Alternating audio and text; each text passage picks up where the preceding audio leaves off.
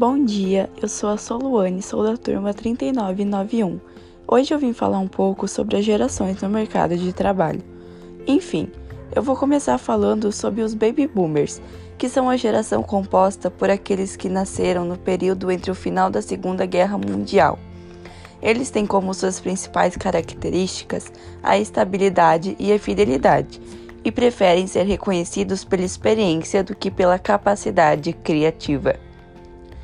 Em seguida, vem a geração X, que é composta por aqueles que nasceram no período de 1960 até 1979. Essa época foi o auge em resultado de indivíduos com grande desejo de paz. A geração X tem como suas principais marcas o comprometimento, pois seus desejos eram conquistar uma carreira sólida e estável por isso mesmo, essa é uma geração que se acostumou com cargos em que eram subordinados. Depois vem a geração Y, que são nascidos por volta de 1980 até o início dos anos 1994. Os nascidos nessa época se depararam com o surgimento da internet pelo desejo de consumo cada vez maior. Usam tecnologia como aliada em suas atividades sempre e buscam desde cedo altas posições no mercado de trabalho. E por último, vem a geração Z, que começa no meio dos anos 90 e vai até 2010.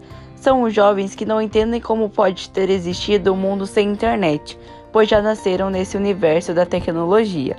Uma grande parte dos nascidos nessa geração ainda nem chegou ao mercado de trabalho. E uma característica bem marcante dessa geração é a crença de que a permanência em um mesmo emprego por toda a vida não precisa ser uma realidade como nas gerações anteriores. E também vou falar um pouquinho como lidar com as diferentes gerações no mercado de trabalho. Primeiro, oferecer treinamentos comportamentais. Segundo, saber valorizar e conciliar tanto as habilidades tradicionais quanto a capacidade de inovação. Terceiro, desenvolver planos de carreira com incentivos personalizados. Quarto, estimular a comunicação interna e a transferência de conhecimentos. Quinto, identificar o que de melhor cada geração tem a oferecer para a empresa. E por último, estimular o compartilhamento de opiniões. Muito obrigada pela atenção.